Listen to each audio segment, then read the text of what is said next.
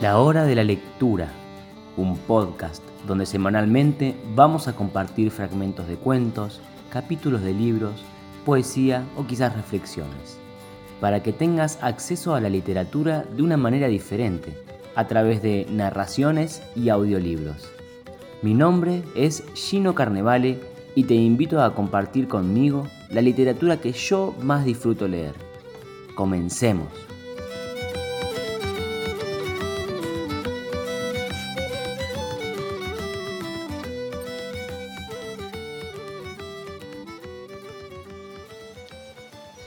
Bienvenidos una vez más a un nuevo episodio de la hora de la lectura. Nos encontramos como cada semana en el ciclo de lecturas de audiolibros de Tolkien y hoy nos toca compartir el capítulo 5 del libro 5 de El Retorno del Rey, la cabalgata de los Rohirrim. Mientras tanto, los enemigos atacan las puertas de la ciudad, consiguiendo romperlas después de varios intentos.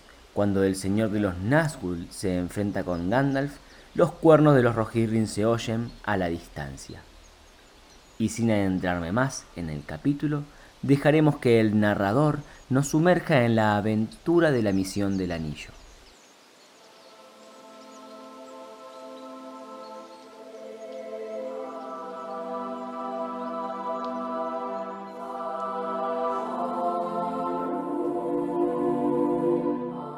El Señor de los Anillos de J.R.R. Tolkien.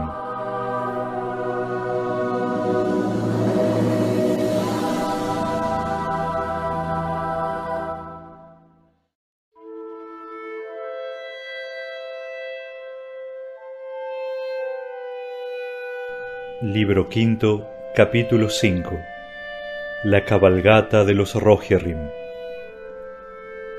Estaba oscuro y Merry, acostado en el suelo y envuelto en una manta, no veía nada. Sin embargo, aunque era una noche serena y sin viento, alrededor de él los árboles suspiraban invisibles. Levantó la cabeza. Entonces lo volvió a escuchar. Un rumor semejante al redoble apagado de unos tambores en las colinas boscosas y en las estribaciones de las montañas.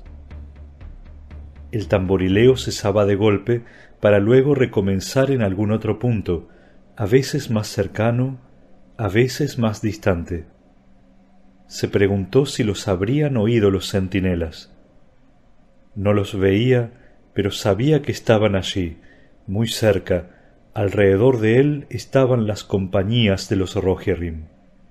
Le llegaba en la oscuridad el olor de los caballos, los oía moverse y escuchaba el ruido amortiguado de los cascos contra el suelo cubierto de agujas de pino.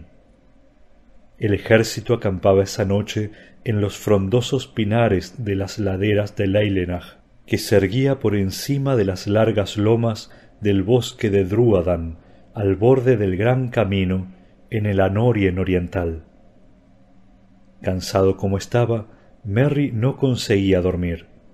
Había cabalgado sin pausa durante cuatro días, y la oscuridad siempre creciente empezaba a oprimirle el corazón. Se preguntaba por qué había insistido tanto en venir cuando le habían ofrecido todas las excusas posibles, hasta una orden terminante del Señor para no acompañarlos. Se preguntaba además si el viejo rey estaría enterado de su desobediencia y si se habría enfadado. Tal vez no. Tenía la impresión de que había una cierta connivencia entre Dernhelm y Elfhelm, el mariscal que capitaneaba el Eored en que cabalgaban ahora. Elfhelm y sus hombres parecían ignorar la presencia del hobbit y fingían no oírlo cada vez que hablaba. Bien hubiera podido ser un bulto más del equipaje de Dernhelm. Pero Dernhelm mismo no era un compañero de viaje reconfortante, jamás hablaba con nadie, y Merry se sentía solo, insignificante y superfluo. Eran horas de apremio y ansiedad, y el ejército estaba en peligro. Se encontraban a menos de un día de cabalgata de los burgos amurallados de Minas Tirith, y antes de seguir avanzando habían enviado batidores en busca de noticias. Algunos no habían vuelto, otros regresaron a galope tendido, anunciando que el camino estaba bloqueado. Un ejército del enemigo había acampado a tres millas al oeste de Amondín, y las fuerzas que ya avanzaban por la carretera estaban a no más de tres leguas de distancia. Patrullas de orcos recorrían las colinas y los bosques de alrededor. En el vivac de la noche, el rey y Eomer celebraron consejo. Merry tenía ganas de hablar con alguien y pensó en Pippin. Pero esto lo puso más intranquilo aún. Pobre Pippin, encerrado en la gran ciudad de piedra, solo y asustado. Merry deseó ser un jinete alto como Eomer. Entonces haría sonar un cuerno y partiría al galope a rescatar a su compañero. Se sentó y escuchó los tambores que volvían a redoblar, ahora cercanos.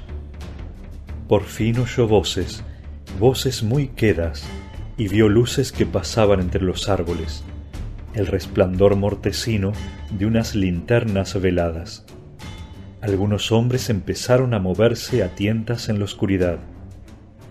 Una figura alta irrumpió de pronto entre las sombras y al tropezar con el cuerpo de Merry maldijo las raíces de los árboles. Merry reconoció la voz de Elfhelm, el mariscal.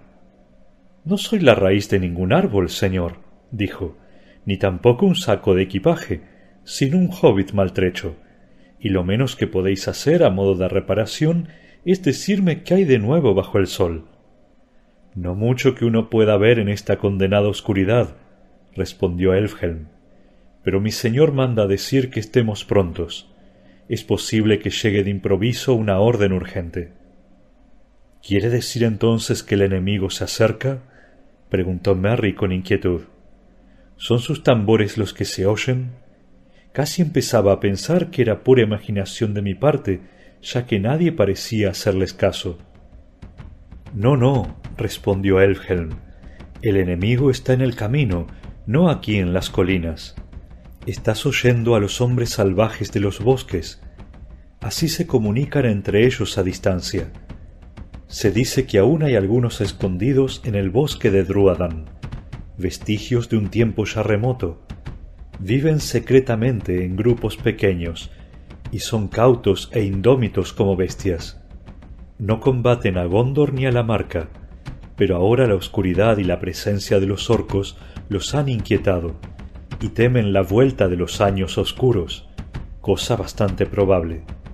Agradezcamos que no nos persigan pues se dice que tienen flechas envenenadas y nadie conoce tan bien como ellos los secretos de los bosques.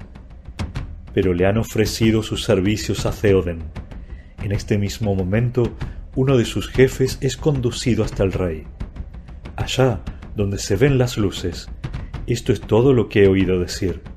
Y ahora tengo que cumplir las órdenes de mi amo. Levántate, señor equipaje.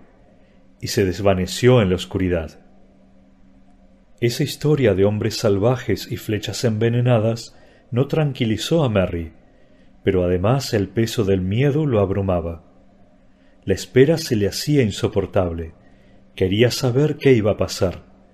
Se levantó y un momento después caminaba con cautela en persecución de la última linterna antes que desapareciera entre los árboles. No tardó en llegar a un claro donde habían levantado una pequeña tienda para el rey al reparo de un árbol grande. Un gran farol velado en la parte superior colgaba de una rama y arrojaba abajo un círculo de luz pálida. Allí estaban Theoden y Eomer, y sentado en cuclillas ante ellos un extraño ejemplar de hombre, apeñuscado como una piedra vieja, la barba rala como manojos de musgo seco en el mentón protuberante, de piernas cortas y brazos gordos, membrudo y achaparrado. Llevaba como única prenda unas hierbas atadas a la cintura. Merry tuvo la impresión de que lo había visto antes en alguna parte, y recordó de pronto a los hombres Puckel del Sagrario era como si una de aquellas imágenes legendarias hubiese cobrado vida, o quizá un auténtico descendiente de los hombres que sirvieran de modelos a los artistas hacía tiempo olvidados. Estaban en silencio cuando Merry se aproximó. pero al cabo de un momento el hombre salvaje empezó a hablar como en respuesta a una pregunta. Tenía una voz profunda y gutural, y Merry oyó con asombro que hablaba en la lengua común, aunque de un modo entrecortado e intercalando palabras extrañas. No, padre de los jinetes, dijo, nosotros no peleamos, solamente cazamos. Matamos a los gorgún en los bosques, aborrecemos a los orcos. También vosotros aborrecéis a los gorgún. Ayudamos como podemos. Los hombres salvajes tienen orejas largas, ojos largos, conocen todos los senderos. Los hombres salvajes viven aquí antes que casas de piedra, antes que los hombres altos vinieran de las aguas. Pero lo que necesitamos es ayuda en la batalla, dijo Eomer. ¿Cómo podréis ayudarnos tú y tu gente? Traemos noticias, dijo el hombre salvaje. Nosotros observamos desde las lomas, trepamos a la montaña alta y miramos abajo. Ciudad de piedra está cerrada, hay fuego allá afuera, ahora también dentro. ¿Allí queréis ir? Entonces hay que darse prisa. Pero los Gorgún y los hombres venidos de lejos, movió un brazo corto y nudoso apuntando al este, esperan en el camino de los caballos, muchos, muchos más que todos los jinetes. ¿Cómo lo sabes? preguntó Eomer. El rostro chato y los ojos oscuros del viejo no expresaban nada, pero en la voz había un hosco descontento. Hombres salvajes son salvajes, libres pero no niños, replicó. Yo soy gran jefe, Gan Burigan. Yo cuento muchas cosas, estrellas en el cielo, hojas en los árboles, hombres en la oscuridad. Vosotros tenéis veinte veintenas contadas cinco veces más cinco. Ellos tienen más. Gran batalla, ¿y quién ganará? Y muchos otros caminan alrededor de los muros de casas de piedra. Ay, con demasiado tino habla, dijo Theoden, y los batidores nos dicen que han cavado fosos y que hay grandes hogueras emboscadas a lo largo del camino nos será imposible tomarlos por sorpresa y arrasarlos. Pero tenemos que actuar con rapidez, dijo Eomer. Mundburgo está en llamas. Dejad terminar a Gamburigan, dijo el hombre salvaje. Él conoce más de un camino. Él os guiará por senderos sin fosos que los gorgún no pisan, sólo los hombres salvajes y las bestias. Muchos caminos construyó la gente de casas de piedra cuando era más fuerte. Despedazaban colinas como cazadores despedazan carne de animales. Los hombres salvajes creen que comían piedras. Iban con grandes carretas a Rimmon a través del Druadan. Pero ahora no van más. El camino fue olvidado, pero no por los hombres salvajes por encima de la colina y detrás de la colina, todavía sigue allí bajo la hierba y el árbol, atrás del Rimmon, y bajando por el Din, vuelve a unirse al camino de los hombres. Los hombres salvajes os mostrarán ese camino. Entonces mataréis Gorgún, y con el hierro brillante ahuyentaréis la oscuridad maligna, y los hombres salvajes podrán dormir otra vez en los bosques salvajes. Eomer y el rey deliberaron un momento en la lengua de ellos. Al cabo, Theoden se volvió al hombre salvaje. Aceptamos tu ofrecimiento, le dijo, pues aun cuando dejemos atrás una hueste de enemigos, ¿qué puede importarnos? Si la ciudad de piedra sucumbe, no habrá retorno para nosotros, y si se salva, entonces serán las huestes de los orcos los que tendrán cortada la retirada. Si eres leal, Ganburigan, recibirás una buena recompensa y contarás para siempre con la amistad de la marca. Los hombres muertos no son amigos de los vivos y no hacen regalos, dijo el hombre salvaje. Pero si sobrevivís a la oscuridad, dejad que los hombres salvajes vivan tranquilos en los bosques, y nunca más los persigáis como a bestias. Gan no os conducirá a ninguna trampa. Él mismo irá con el padre de los jinetes, y si lo guía mal, lo mataréis. Sea, dijo Theoden. ¿Cuánto tardaremos en adelantarnos al enemigo y volver al camino? Preguntó Eomer. Si tú nos guías, tendremos que avanzar al paso, y el camino será estrecho. Los hombres salvajes son de pies ligeros, dijo Gan. Allá lejos el camino es ancho, para cuatro caballos en el pedregal de las carretas. Señaló con la mano hacia el sur, pero es estrecho al comienzo y al final. El hombre salvaje puede caminar de aquí a Din entre la salida del sol y mediodía. Entonces hemos de estimar por lo menos siete horas para las primeras filas, dijo Eomer pero más vale contar unas diez en total.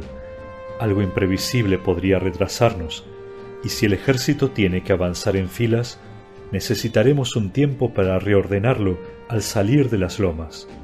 ¿Qué hora es? ¿Quién puede saberlo? dijo Theoden. Todo es noche ahora. Todo está oscuro, pero no todo es noche, dijo Gan. Cuando el sol se levanta nosotros lo sentimos, aunque esté escondido. Ya trepa sobre las montañas del este, se abre el día en los campos del cielo. Entonces tenemos que partir cuanto antes, dijo Eomer. Aun así, no hay esperanza de que lleguemos hoy a socorrer a Gondor. Sin esperar oír más, Merry se escurrió y fue a prepararse para la orden de partida.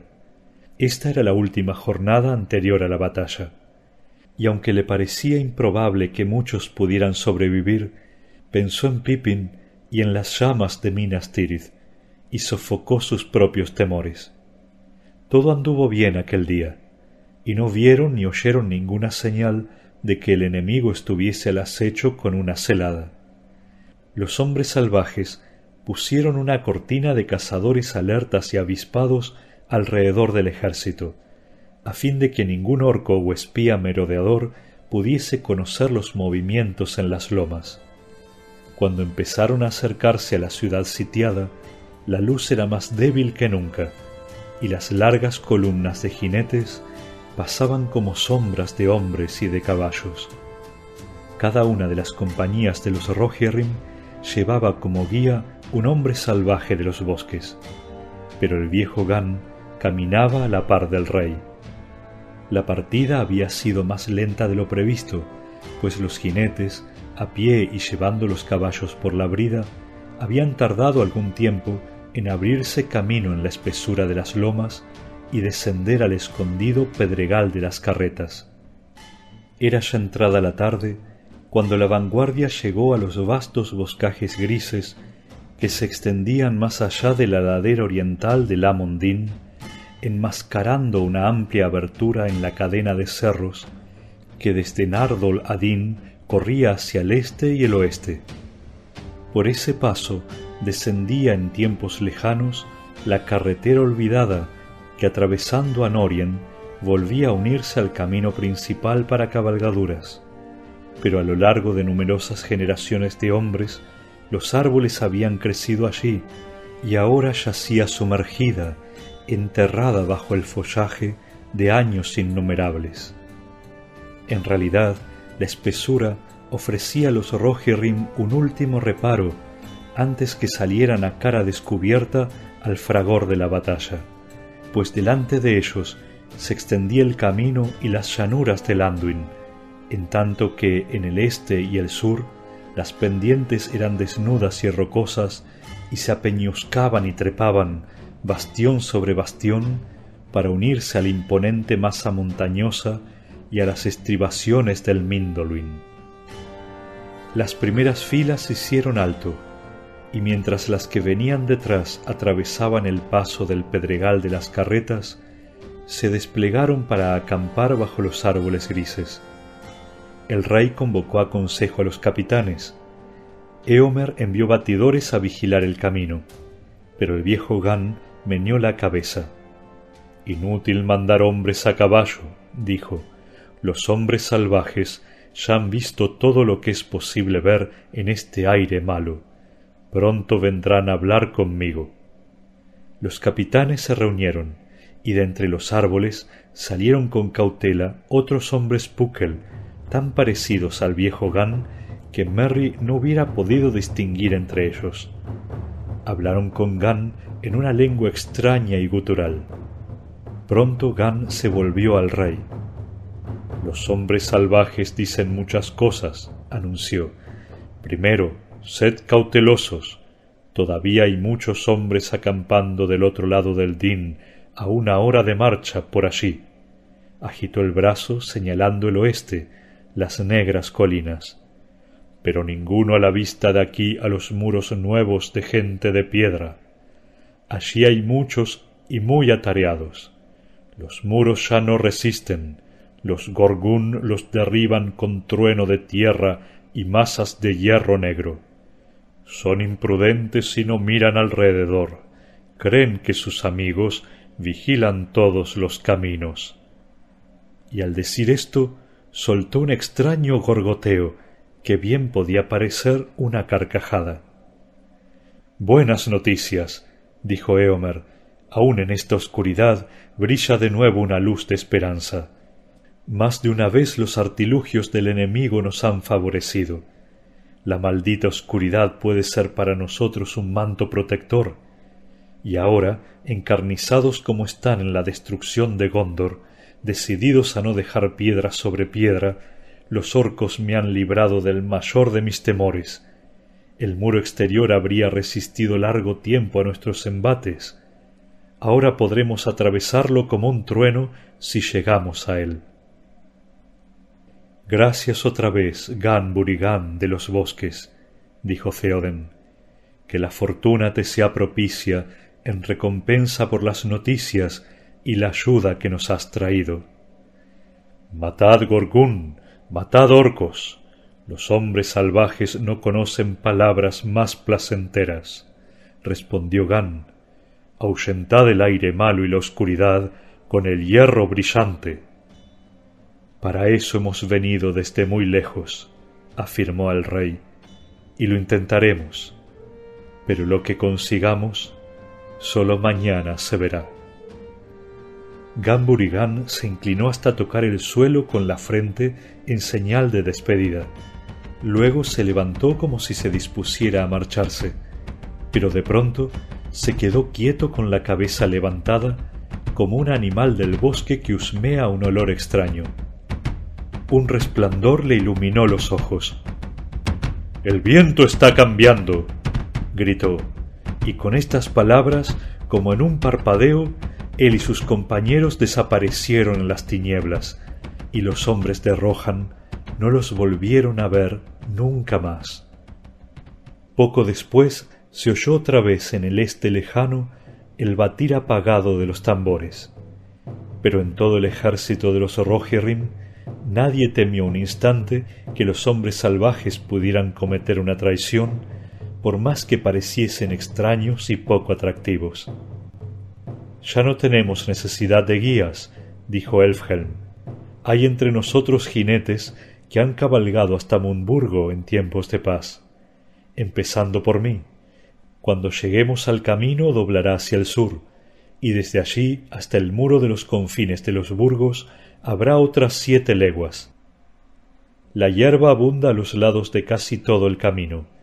En ese tramo los mensajeros de Gondor corrían más que nunca, podremos cabalgar rápidamente y sin hacer mucho ruido. Pues como nos espera una lucha cruenta y necesitaremos de todas nuestras fuerzas, dijo Eomer, yo propondría que ahora descansáramos y que partiéramos por la noche. De ese modo podríamos llegar a los campos cuando haya tanta luz como pueda haberla, o cuando nuestro Señor nos dé la señal. El rey estuvo de acuerdo, y los capitanes se retiraron. Pero Elfhelm volvió poco después.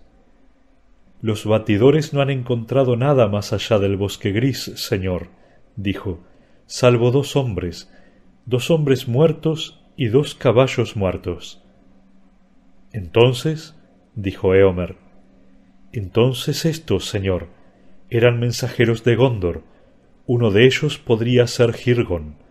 En todo caso, aún apretaba en la mano la flecha roja, pero lo habían decapitado. Y también esto, según los indicios, parecería que huían hacia el oeste cuando fueron abatidos. A mi entender, al regresar encontraron al enemigo ya dueño del muro exterior o atacándolo, y eso ha de haber ocurrido hace dos noches, si utilizaron los caballos de recambio de las postas, como es costumbre. Al no poder entrar en la ciudad, han de haber dado media vuelta. Ay, dijo Theoden, eso quiere decir que Denethor no ha tenido noticias de nuestra partida y ya habrá desesperado. La necesidad no tolera tardanzas, pero más vale tarde que nunca, dijo Eomer. ¿Y acaso ahora el viejo refrán demuestra ser más cierto que en todos los tiempos pasados desde que los hombres expresan con la boca? Era de noche. Por las dos orillas del camino avanzaba en silencio el ejército de Rohan. El camino que contorneaba las pendientes del Mindoluin corría ahora hacia el sur. En lontananza, delante de ellos y casi en línea recta, había un resplandor rojo, y bajo el cielo negro las laderas de la gran montaña eran sombrías y amenazantes. Ya se estaban acercando al ramas del Pélenor, pero aún no había llegado el día. En medio de la primera compañía cabalgaba el rey, rodeado por su escolta.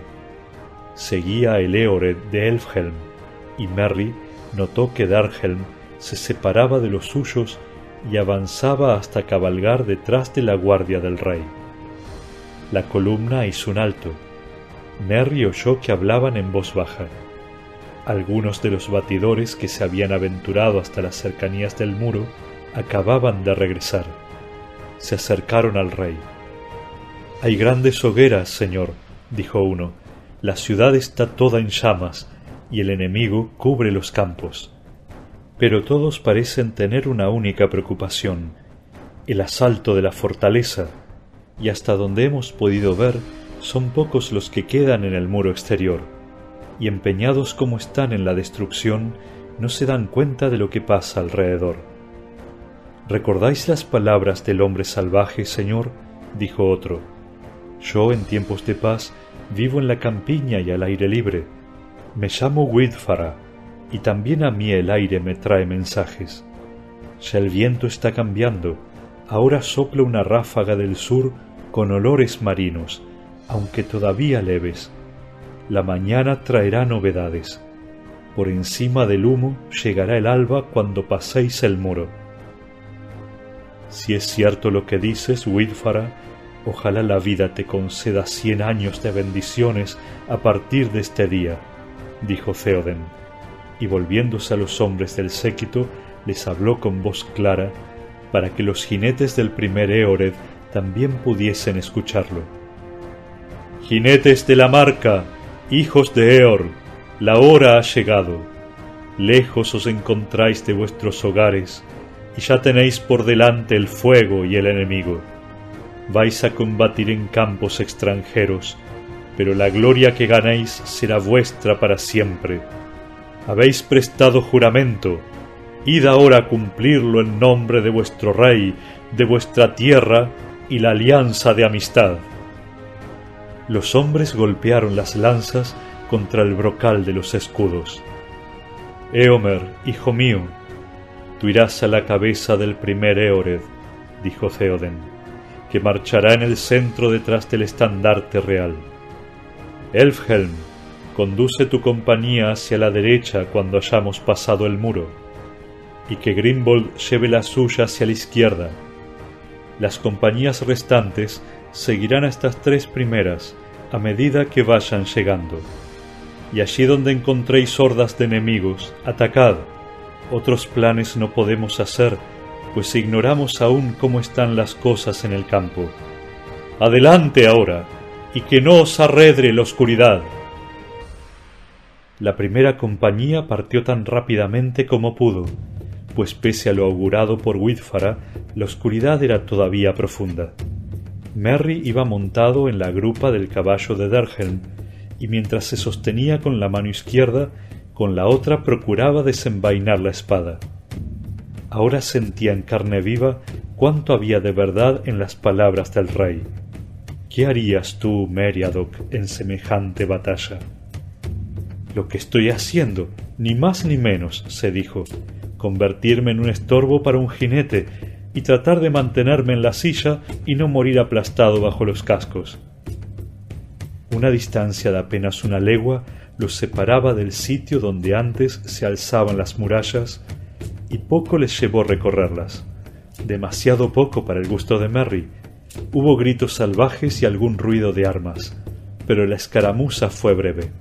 Los orcos en actividad alrededor de las murallas eran poco numerosos, y tomados por sorpresa fue fácil abatirlos, o al menos obligarlos a retroceder. Ante la puerta en ruinas del norte del Rammas, el rey ordenó un nuevo alto. Tras él, flanqueándolo por ambos lados, se detuvo el primer Eored. Derhelm continuaba cabalgando a pocos pasos del rey, pese a que la compañía de Elfhelm se había desviado a la derecha. Los hombres de Grimbold fueron hacia el este y un poco más lejos penetraron por una brecha en el muro. Merry espió por detrás de la espalda de Derhelm. A lo lejos, a diez millas o quizá más, había un gran incendio, pero a media distancia las líneas de fuego ardían en una vasta media luna, y el cuerno más próximo estaba a solo una legua de las primeras filas de jinetes. Nada más distinguió el hobbit en la oscuridad de la llanura, ni vio por el momento ninguna esperanza de amanecer, ni sintió el más leve soplo de viento, cambiante o no. Ahora el ejército de Rohan avanzaba en silencio por los campos de Gondor una corriente lenta pero continua, como la marea alta cuando irrumpe por las fisuras de un dique que se consideraba seguro.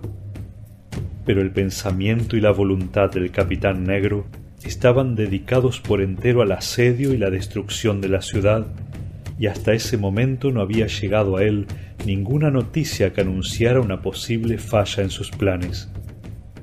Al cabo de cierto tiempo, el rey desvió la cabalgata ligeramente hacia el este para pasar entre los fuegos del asedio y los campos exteriores. Hasta allí habían avanzado sin encontrar resistencia, y Theoden no había dado aún ninguna señal. Por fin hicieron un alto.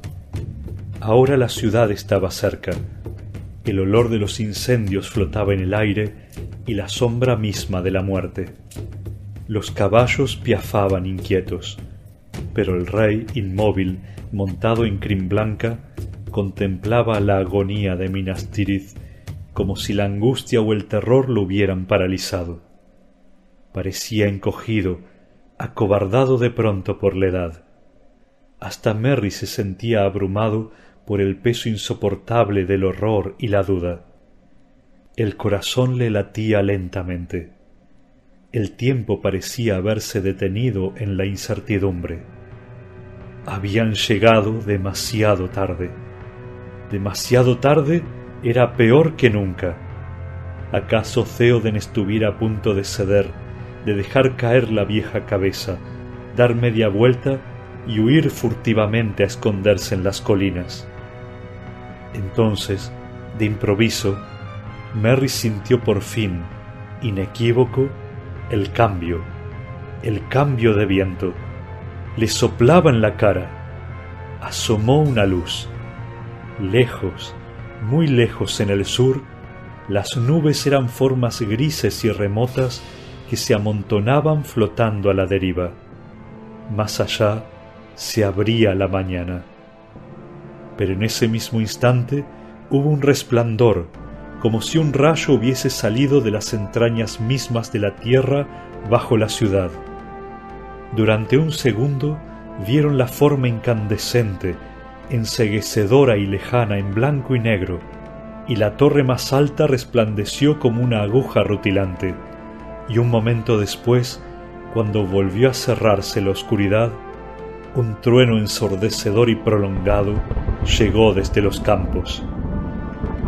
como al conjuro de aquel ruido atronador, la figura encorvada del rey se enderezó súbitamente, y otra vez se lo vio en la montura, alto y orgulloso, e irguiéndose sobre los estribos, gritó con una voz más fuerte y clara que la que oyera jamás ningún mortal.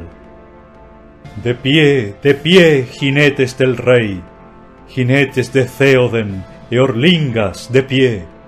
Es tiempo de las hazañas, es hora de nobles hechos, un mar de fuego y matanza. Se astillarán los escudos y trepidarán las lanzas. Será antes que nazca el sol un día rojo de espadas.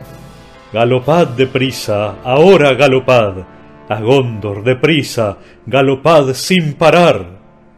Y al decir esto, tomó un gran cuerno de las manos de Gutlaf, el portaestandarte, y lo sopló con tal fuerza que el cuerno se quebró, y al instante se elevaron juntas las voces de todos los cuernos del ejército, y el sonido de los cuernos de Rohan en esa hora fue como una tempestad sobre la llanura y como un trueno en las montañas. ¡A Gondor, deprisa! ¡Galopad sin parar! De pronto, a una orden del rey, Crimblanca se lanzó hacia adelante. Detrás de él el estandarte flameaba al viento, un caballo blanco en un campo verde. Pero Theoden ya se alejaba. En pos del rey galopaban los jinetes de la escolta, pero ninguno lograba darle alcance.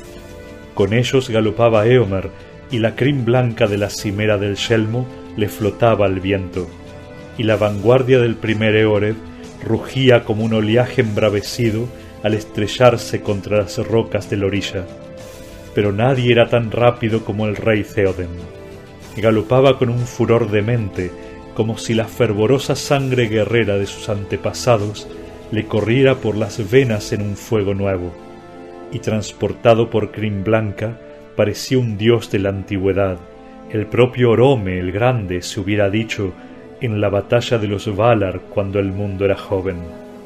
El escudo de oro resplandecía y centelleaba como una imagen del sol, y la hierba reverdecía alrededor de las patas del caballo, pues llegaba la mañana, la mañana y un viento del mar, y ya se disipaban las tinieblas, y los hombres de Mordor gemían y conocían el pánico, y huían y morían, y los cascos de la ira pasaban sobre ellos.